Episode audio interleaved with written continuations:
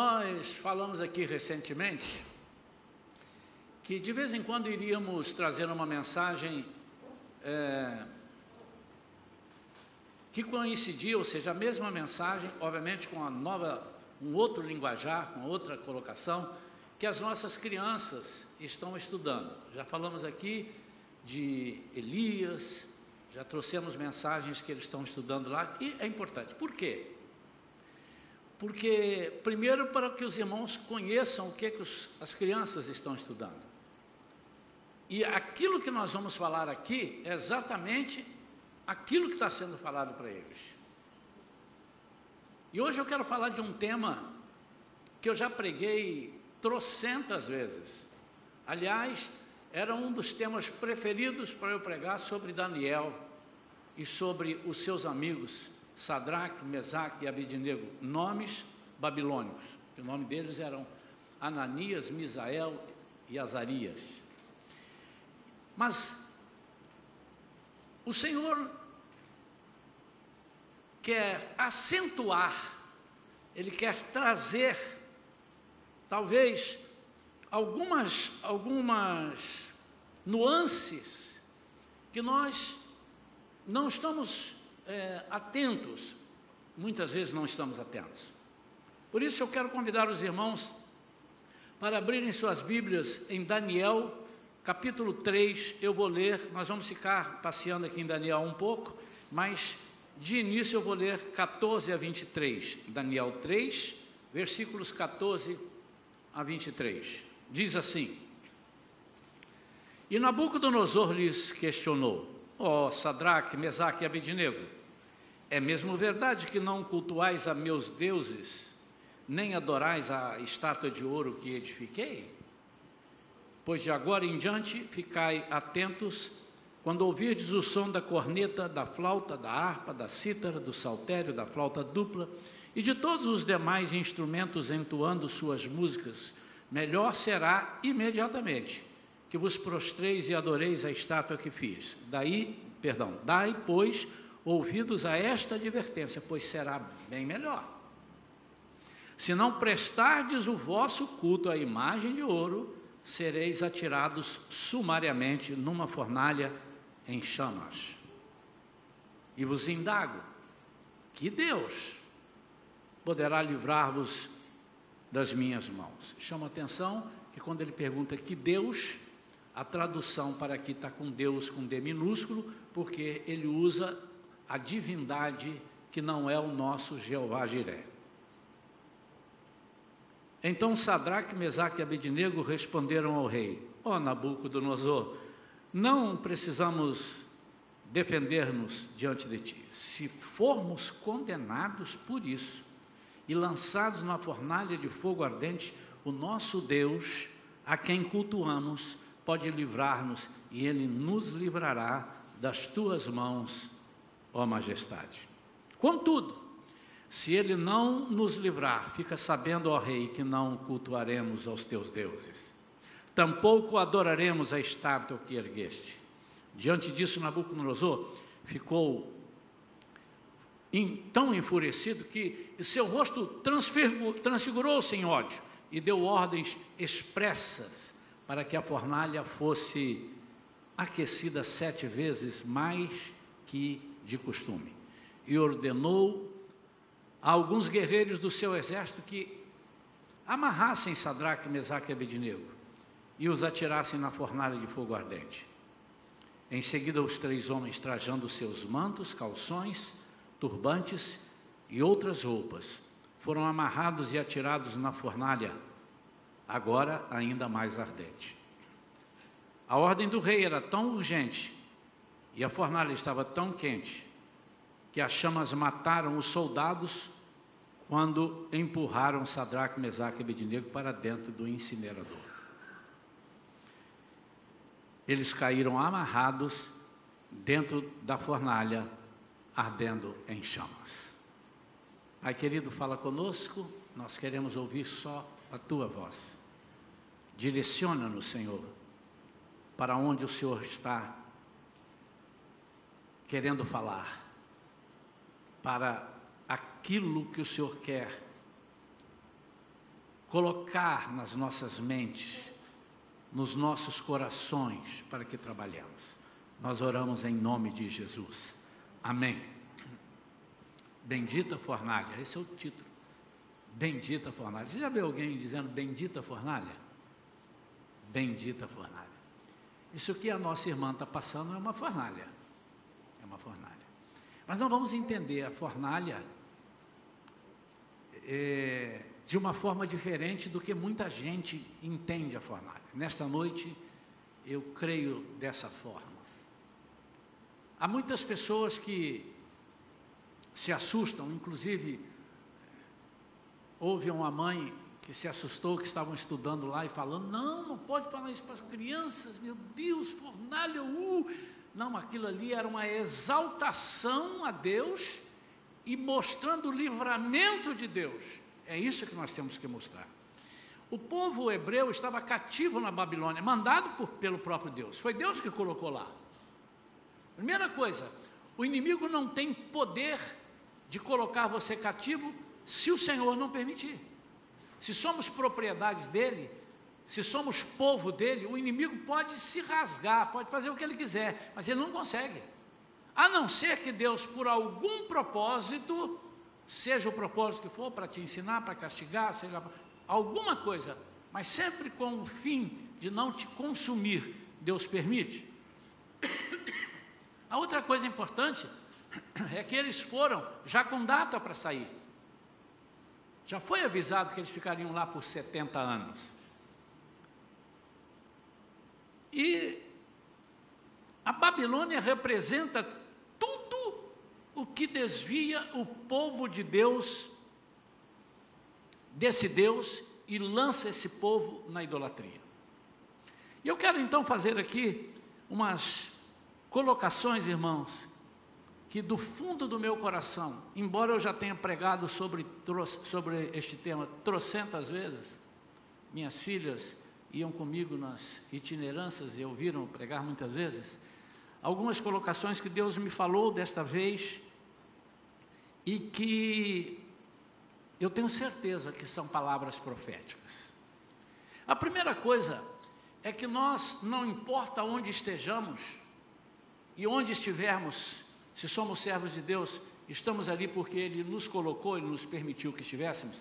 Primeira coisa, nós somos feitos por Deus para sermos luz e sal. Não pense a sua vida sem isso. Onde você estiver, você precisa ser luz e sal. Você precisa ser um influenciador. Você precisa ser é, alguém que mude o estado de coisas onde você está. E não sei se os irmãos já perceberam isso, claro que perceberam, já sabem, mas a gente esquece, né? A luz, ela só é luz quando tem uma escuridão. Senão, se tiver tudo claro e você acendeu a luz, ela não serve para quase nada. Então, não é que nós tenhamos que habitar na escuridão, mas nós temos que influenciar e transformar a escuridão. Nós não podemos chegar apagados na escuridão, senão seremos mais um da escuridão.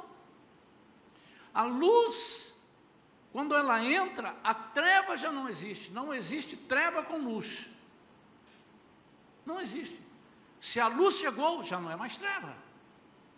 Se nós desligarmos todas as lâmpadas aqui nesta noite, vai ficar em trevas, vai ficar em escuridão, mas ao acendermos, não há mais escuridão. Então, Primeira coisa que nós temos que guardar é que onde eu chegar, se for treva, deixa de ser trevas. O sal também só aparece quando precisa fazer a diferença no sabor, na preservação.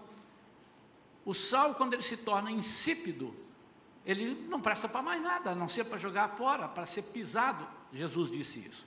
Mas eu queria que vocês começassem, é, vamos, fôssemos transportados lá para a Babilônia. Se você estudar um pouquinho, não precisa ser só na Bíblia, mas se você procurar a história da Babilônia, Nabucodonosor, ele queria fazer com que a Babilônia fosse é, a, a, o país, fosse o, o centro de tudo e dominasse o mundo.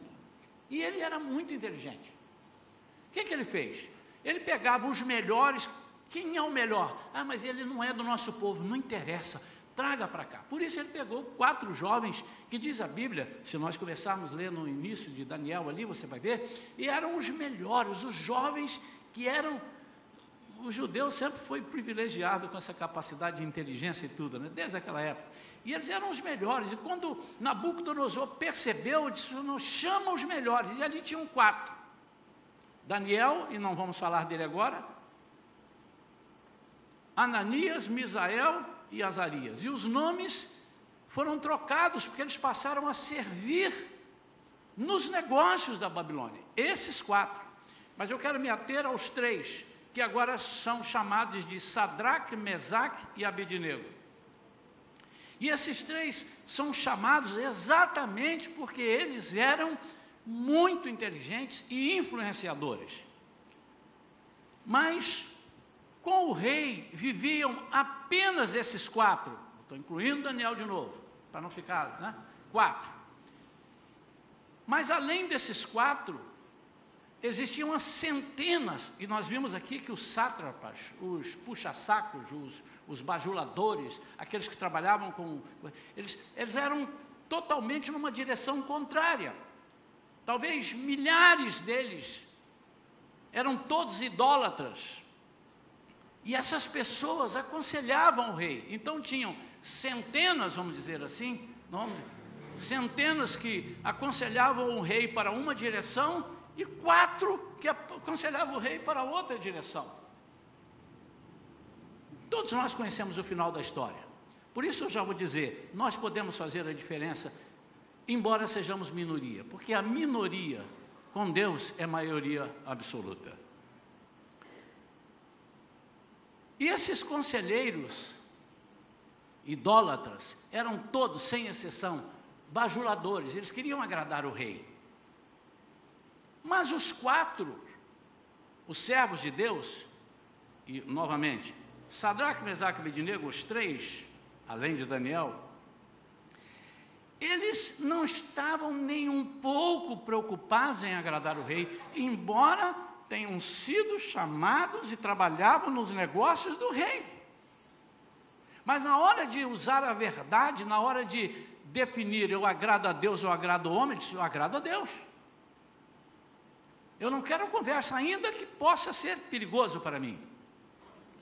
Então nós podemos fazer a diferença. Nós temos aqui jovens. O mundo busca os jovens porque se há uma coisa que o diabo quer e gosta, é de coisa boa. O diabo não gosta de coisa ruim. O diabo quer coisa boa, ele quer nossas crianças, ele quer os nossos jovens, ele quer pessoas inteligentes para levar e mudar a mentalidade deles. E, mas ele não vai dizer assim, ó, você para de servir a Deus, ô, ô Sadraque, Mesaque, Abednego, vocês estão aqui porque o Deus de vocês trouxe aqui, vocês estão cativos, tá? Ó, abandone esse Deus, que esse Deus não vale nada. Esse Deus de vocês é um Deus que não presta. Ele não teria nenhum sucesso, nenhuma chance se ele fizesse isso. Mas ele usa de subterfúgios que muitas vezes confundem esses subterfúgios, a cabeça das pessoas que servem a Deus. Eu quero, no momento, que, durante o tempo que eu estiver pregando, eu quero então que você faça essa comparação, porque a Babilônia representa o mundo, representa eh, esse sistema que quer inutilizar ou neutralizar, perdão, neutralizar a ação de Deus, neutralizar o poder de Deus nas nossas vidas, neutralizar aquilo que nós pensamos a capacidade de Deus de fazer com que nós sejamos é, é, vitoriosos e no nome dele sejamos mais do que vencedores, o inimigo, ele não diz que o nosso Deus não pode fazer isso. Porque se ele disser isso, ele não tem a menor chance conosco. Mas ele usa de alguns subterfúgios para que nós caiamos nas esparrelas dele. Nabucodonosor queria que a Babilônia fosse dominante. Isso é história. É história. Você pode procurar na história que você vai alcançar na história. E, para isso, ao erguer a estátua, ele quis incutir uma nova religião. ele queria passar a ideia que eles estariam morando num lugar seguro e duradouro. Ele queria que as pessoas dissessem o seguinte: que as pessoas é, entendessem o seguinte: vocês agora estão sob a minha proteção, aqui é um lugar seguro, aqui é um lugar que não tem problema. Aqui é um lugar diferente do lugar de vocês, diferente de onde vocês vieram. Vocês foram jogados aqui, vocês são escravos. Mas aqui eu estou dando toda a proteção. Eu vou aumentar essa cidade, eu vou aumentar, vamos dizer assim, este país. Vamos aumentar esse lugar onde vocês vivem. Vou fazer desse lugar um lugar próspero. A proposta hoje para nós é exatamente essa. O que nós ouvimos é que o céu é uma utopia. E não ouvimos isso do mundo só, ouvimos também dos crentes. Muitos crentes, não, o céu é aqui, nós não vamos morar em lugar nenhum. Existem algumas denominações que pregam que nós não iremos, que é o céu que vai descer para cá e nós vamos morar aqui, que vai ser tudo aqui, que não tem nada de céu. É Jesus que virá para cá. Paz, meus irmãos, mas isso é uma sandice. Porque a Bíblia deixa claríssima que depois no final de tudo, depois do milênio, depois de tudo ter consumado, vai haver é, uma, uma espécie de uma catástrofe. Os elementos se desfarão, o sol, as, a lua, está escrito na Bíblia, isso não é, não é uma metáfora, é exatamente isso. E nós iremos morar, não sabemos aonde, mas iremos morar num lugar muito melhor, mas também não é nas nuvens. A Bíblia diz isso. Por que, que não é nas nuvens? Porque a, a Bíblia diz que haverá ruas, que haverá muros, haverá casas. Nós iremos, inclusive, trabalhar, mas diferente do trabalho de hoje. Nós iremos conversar com Deus, nós iremos aprender. Então não é uma utopia, o céu não é uma utopia. Ah, o que as pessoas querem que nós acreditemos é que não há vida eterna. O que as pessoas querem mostrar é que a criação é falha. Querem ou não querem, irmãos? Não, Deus errou. É, nasceu esse menino aqui, mas esse menino não é menino, ele é menina. Ele veio trocado, ele veio enganado, ele veio num corpo diferente. E agora, alguns lugares querem deixar as pessoas decidirem se eu quero, não, eu, eu nasci assim, mas eu quero mudar para isso daqui. É, o que, que é isso? Nada mais é do que a criação que Deus fez é uma criação falha. Ah, enquanto aqueles jovens, enquanto aquele, não era só o jovem que estava ali, tinha um povo cativo, depois eu falo deles, enquanto esses jovens estavam ali, enquanto aquele povo estava ali, sob o comando, sob a proteção de Nabucodonosor, tudo que ele tentava dizer é o seguinte: o certo é esse, vocês têm que fazer isso assim, assim. Olha, vocês precisam adorar essa estátua, tudo que vocês estão tendo aqui é graças a esse Deus. Está aqui essa estátua. Por que, que vocês não vão adorar? E eu vou melhorar, nós vamos fazer, é, vou facilitar, vamos fazer uma, um louvor aqui, vamos tocar aqui vamos chamar os nossos músicos, vamos preparar o ambiente para que vocês tenham prazer em adorar. Percebam quantas acusações há no meio cristão. Vocês já viram isso? Quantas acusações de pessoas nos acusam que nós somos completamente incompreensíveis, mas o que me assusta é que esse povo que já está começando a ouvir o que o mundo pode fazer e o que o mundo pode dar, são pessoas que, quando se misturam com os babilônios, são pessoas que, como é, é, experimentam algumas coisas que Nabucodonosor de hoje oferece para eles, passam do lado de lá e começam a acusar a nós também. A igreja é uma instituição falida. Não precisa de igreja.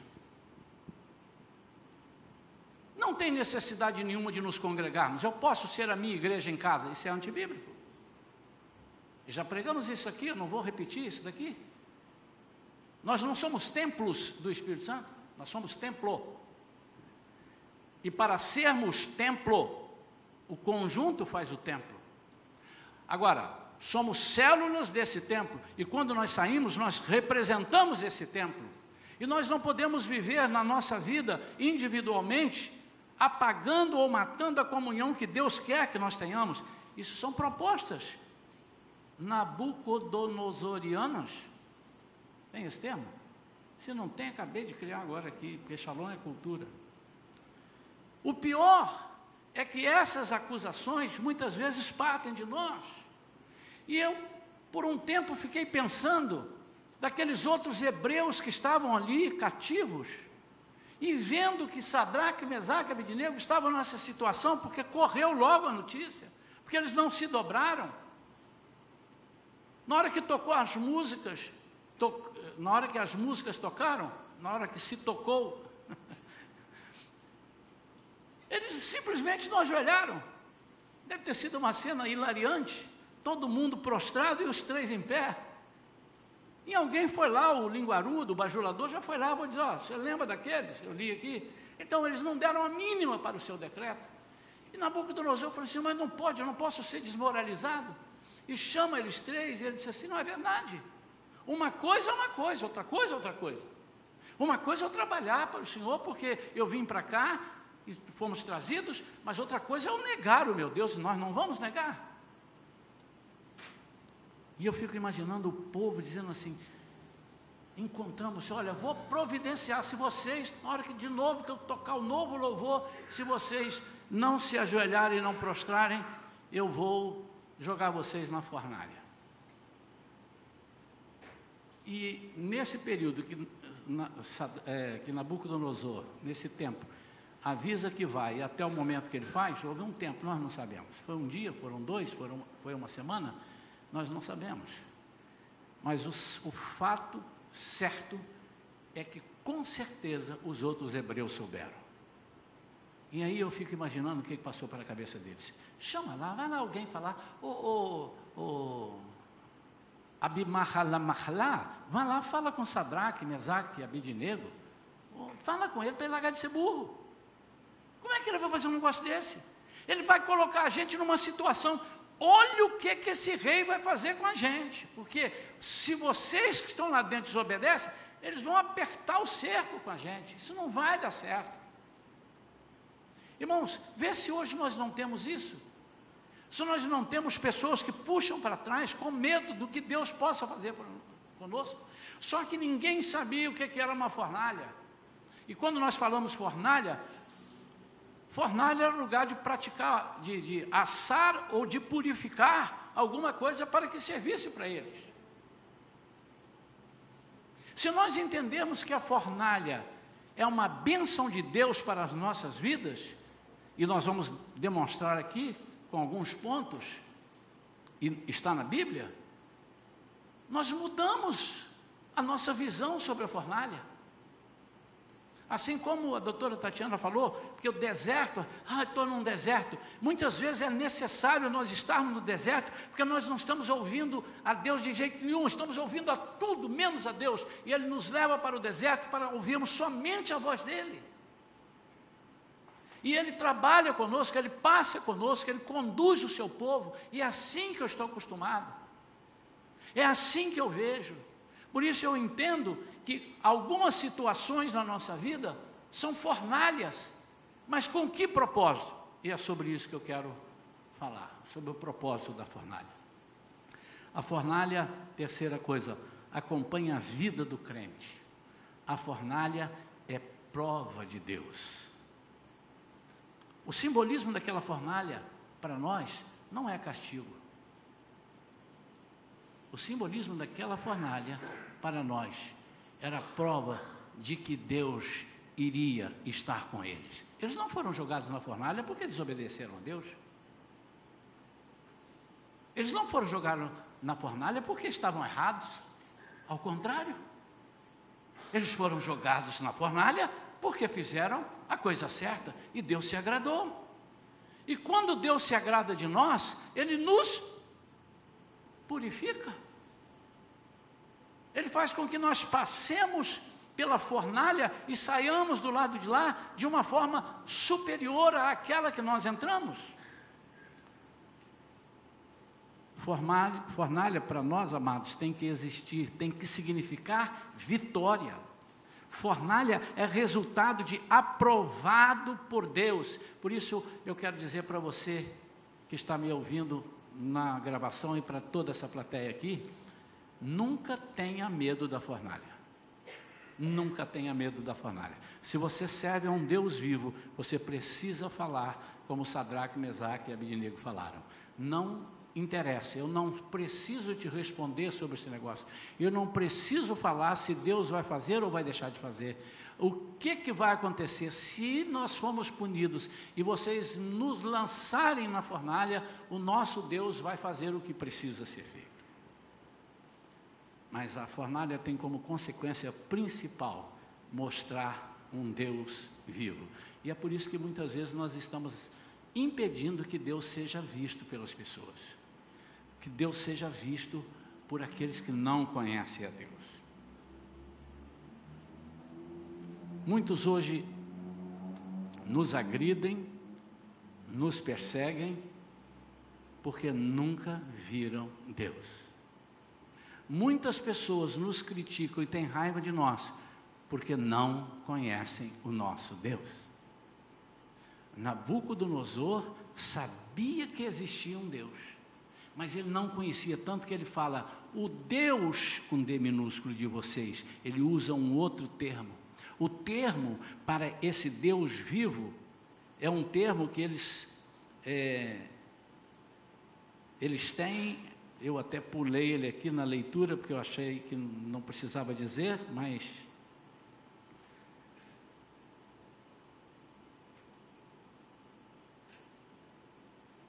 O nosso Deus é Lar, é L-A-H. O nosso Deus é Lar. A quem cultuamos pode nos livrar. Ele está usando esse Deus. Você não conhece. Nabucodonosor não conhecia. Ele ouviu falar. Ele sabia que os hebreus tinham um Deus. Ele sabia que Sadraque, Mesaque e Abidnego tinham um Deus. Mas ele não sabia estar ali. Ele não sabia, ele não conhecia esse Deus. E onde foi que Nabucodonosor foi conhecer a Deus? Dentro da fornalha. A partir do versículo 24, nós terminamos no 23, eles foram lançados na fornalha ardendo em chamas. Eu queria que você agora prestasse atenção. Mas logo depois, o rei Nabucodonosor, assustado, levantou-se depressa e indagou aos seus conselheiros: Não lançamos três homens amarrados dentro da fornalha em chamas? E todos responderam: Sim, ó rei, assim fizemos. Então o rei exclamou: Pois então vede isto: há quatro homens desamarrados lá dentro e nada sofrem, estão ilesos, e o quarto homem é parecido com um filho dos deuses. Por que, ele diz isso? Porque ele disse: Eu tenho a impressão que deve ser assim. Porque aquele é diferente. Ele viu quatro. Ele viu os três que eram parecidos, Sadraque, Mesaque e Abednego. Mas aquele quarto está destoando. Apressadamente, Nabucodonosor aproximou-se, ele mesmo, da entrada da fornalha em chamas e gritou: Sadraque, Mesaque e Abednego, servos de Elar. Estão vendo lá? Servos de Elá, o Deus Altíssimo, saí e vinde até nós. Logo Sadraque, Mesaque e Abednego deixaram a fornalha ardente e saíram do meio do fogo. E os sátrapas, os prefeitos, os governadores e os conselheiros do rei, estando reunidos, observaram e comprovaram que as chamas não tiveram o poder de ferir qualquer parte do corpo deles. Nem mesmo um fio de cabelo tinha sido chamuscado. Não é queimado, não, chamuscado. Os seus mantos não estavam queimados. E não havia cheiro algum de fogo neles. Interessante que aqui tem uma coisa que não está mais com eles. O que é que não estava com eles mais? As cordas, porque essas não eram deles. Essas eram de Nabucodonosor. Eles foram amarrados com as cordas de Nabucodonosor. Essas queimaram. Mas os mantos deles, os chapéus deles, a vida deles não foi tocada.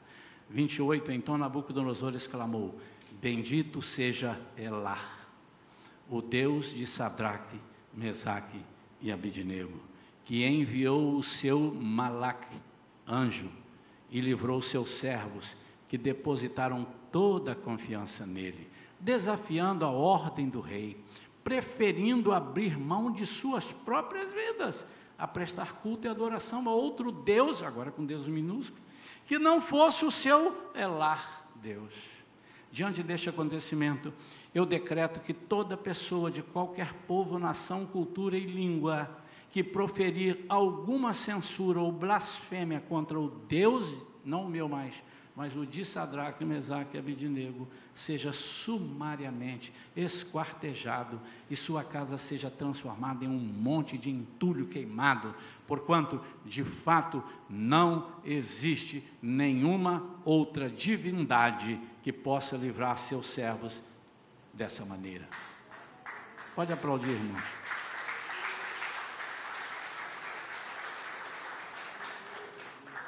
Irmãos, por que, que a, a, a, fornalha é bendita? Porque foi através da fornalha que aqueles que não conhecem a Deus e não conhecem os cristãos e não sabem o que nós estamos fazendo aqui, eles terão a oportunidade Irmã Tatiana, a minha convicção é que Deus fará maravilhas como tem feito na sua vida, não porque você é bonita, não porque você é serva de Deus, também por isso, mas porque a sua vida precisará ser objeto de contemplação de muita gente que você conhece.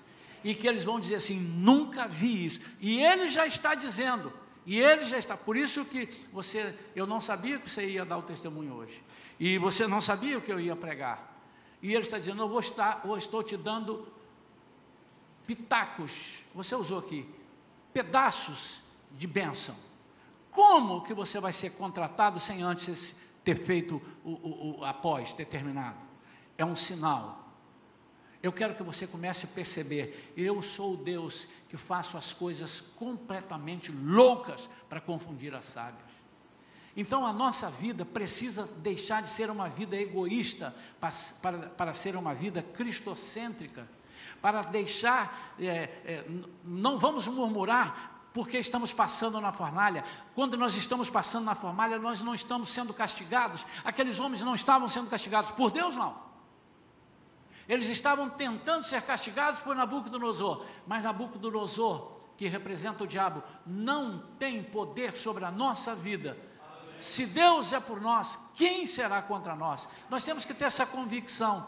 Mas, eu repito, o que precisa ficar guardado nessa mensagem é que Deus não tem outras pessoas para usar para mostrar quem Ele é. Deus tem os servos dele e a única forma dele mostrar que ele é poderoso é nos colocando numa arapuca algumas vezes, colocando numa, numa, numa situação adversa. E quando nós não murmuramos, nós passeamos, aquilo parece que não nos afeta e as pessoas ficam estupefatas.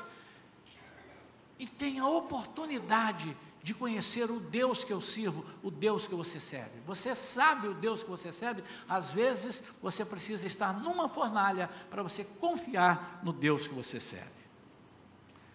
Nossas fornalhas então precisam ter o propósito de, além de nos refinar, deixar que o descrente, o ímpio, conheça o nosso Deus. E eu quero te perguntar nesta noite: você está disposto a passar pela fornalha do refino? Ah, agora essa eu quero, pastor. Então, quando nós falarmos na fornalha, aquela fornalha não era para matar pessoas, ela não foi construída para matar pessoas, embora pudessem jogar lá para morrer. Mas ainda que aqueçam sete vezes mais, e sete é o número de Deus, sete é o número da perfeição de Deus, Deus quer apenas e tão somente que você colabore com Ele para que pessoas que não conhecem a Ele, a Deus, possam vê-lo. E onde ele vai ver? Onde Nabucodonosor viu, dentro da fornalha. Bendito seja o Deus de Sadraque, Mesaque e Abidinego, que enviou o seu anjo e livrou seus servos, que depositaram nele toda a confiança. E para concluir, eu vou ler o último versículo. E assim, versículo 30. O rei promoveu Sadraque, Mesaque e Abidnego e os fez prosperar na província da Babilônia. Quando nós fazemos a nossa parte, Deus faz a parte dele. Talvez você ainda não esteja prosperando porque você está querendo prosperar do seu jeito. E quando Deus quer te prosperar, Ele usa até o ímpio para te prosperar. Ele abate os reis, a Bíblia diz. Ele joga os juízes ao chão e ele levanta você. Repito esse, esse versículo, irmãos. E assim o rei promoveu Sadraque, Mesaque e Abidnego e os fez prosperar na província de Babilônia. Quero orar pela sua vida, pedindo a Deus que te dê a oportunidade de passar por algumas fornalhas. Você vai ser condecorado, você vai ser promovido, porque Deus vai entender que você abriu mão do seu egoísmo e você não teve medo, e a sua vida foi usada, a sua situação foi usada para que as pessoas vissem que há um Deus, um Deus Todo-Poderoso. Pai querido, em nome de Jesus, nós temos aqui situações que ainda não foram totalmente debeladas e que precisam ser resolvidas. Mas nós cremos, Senhor, que em todo momento que estamos passando essa dificuldade, nós vamos chamar agora: estou na fornalha. E se eu estou na fornalha, o Senhor está comigo. E se Ele está comigo, é para que Ele seja visto de lá de fora, lá das pessoas que não te conhecem, que já ouviram falar, mas eles precisam saber a razão da minha alegria, a razão de eu confiar em Deus, a razão de eu ser tão fiel a Deus, a ponto de entregar a minha vida, dito pelo próprio diabo, pelo próprio Nabucodonosor. Bendito seja esse Deus que enviou o anjo para salvar aqueles que preferiram entregar a sua vida e não adorarem a estátua que eu ergui. Ó oh, Pai, eu sei que é difícil, mas não cabe nos, não cabe a nós decifrarmos, entendermos como é que o Senhor vai dar o fim. Mas uma coisa eu sei e de manhã eu disse: o fim já está pronto. O Senhor já tem o fim, só não conhecemos, mas o Senhor já tem o fim de todas as coisas de todas as tribulações que passamos, o Senhor já tem o fim. O Senhor é aquele que primeiro prepara o fim e depois o Senhor começa a mostrar os caminhos até chegar ali. Por isso, Senhor, se há alguém aqui nesta noite que está passando uma dificuldade, não está entendendo que é uma fornalha para refinar a nossa vida, a sua vida, e mostrar ao ímpio quem é o Deus que nós servimos eu te peço, Senhor, mostra nesta noite, mostra a partir de hoje, muda o estado de coisas, em nome de Jesus. Amém e amém. Graças a Deus. Você gostou dessa mensagem? Então, por favor, meta o dedo lá e duplique ela amanhã.